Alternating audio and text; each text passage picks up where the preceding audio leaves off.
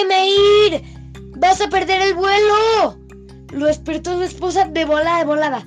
Eran las 5.55 de la mañana y el vuelo iba a salir a las 7 en punto. Y no había escuchado el despertador. No tuvo tiempo ni de preparo para desayunar. Nada más se paró de volada, se vistió rapidísimo y todo cansado agarró unas galletas de la despensa y se fue volando al taxi que lo estaba esperando. Ya, llegó de volada al aeropuerto, así de volada, rapidísimo, y apenas alcanzó a subir al avión. Se acomodó en su lugar y solo después de unos minutos el avión despegó. La noche anterior no tuvo tiempo de cenar, durmió hambriento.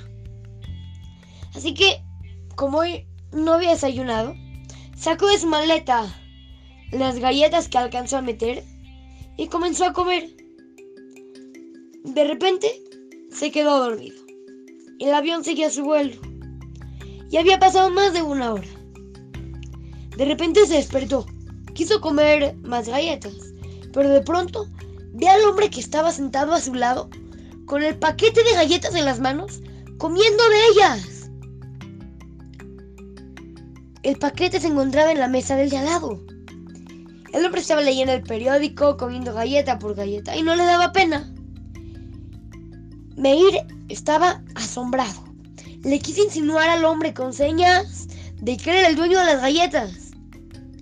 Pero no reaccionaba. Así que agarró, estiró su mano y agarró dos galletas del paquete y se las comió a su boca. Diciendo, ah, aquí yo soy el dueño. Eh". El vecino no reaccionó. Lo vio con asombro sonrió con él y le acercó las galletas ofreciéndole más. Meir estaba vuelto loco. Volvió a tomar dos galletas. Pero el vecino que estaba a su lado siguió comiendo. Él tomaba una galleta y también el vecino tomaba una galleta. Así, una y una, una y una. Se sentía enojadísimo, enojadísimo. Estaba cañón no podía entender cómo una persona era capaz de portarse de esa manera. O sea, no lo podía creer. El paquete solamente le quedaba una galleta. Me esperó para ver lo que ahora iba a hacer este hombre. ¿Hasta dónde, hasta dónde iba a llegar el descaro del hombre? ¿Qué hizo el, el hombre? Agarró, tomó la última galleta, la partió en dos, le ofreció una mitad y la otra se la comió. Meir sintió que iba a explotar, pero prefirió quedarse callado y seguir el resto del viaje mientras su estómago estaba crujiendo del hambre. El viaje terminó. Bajó del avión y se dirigió todavía enojado a formarse para la revisión de los pasaportes en la caseta de migración, ahí en el lugar donde le checan el pasaporte. Abrió su maleta para sacar sus documentos y se quedó con la boca abierta.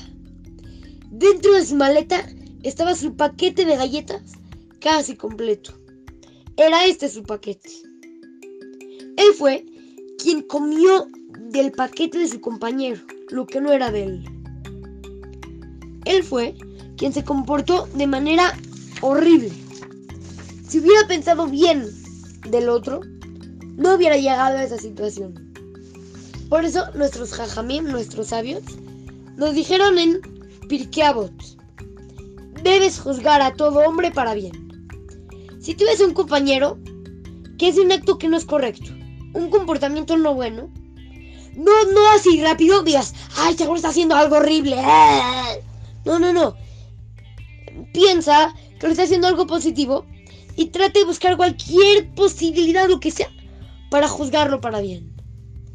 Y, ya, y si ya buscas como loco así y te diste cuenta que ya no puedes juzgarlo para, bien, no hay manera, piensa que lo hizo sin intención. Siempre, siempre hay que juzgar al otro para bien. Les, les voy a dar un ejemplo. Ustedes están jugando en el recreo y de repente ven como un niño le agarra al otro algo de su lunch. ¿Qué es lo que pensarían? No hay que pensar, ay, seguramente le está quitando su lunch.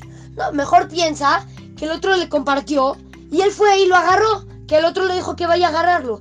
Siempre hay manera de pensar para bien, siempre, siempre. Si ese que es algún caso rarísimo, ya piensa que no es intención, pero siempre, siempre, siempre hay que juzgar para bien.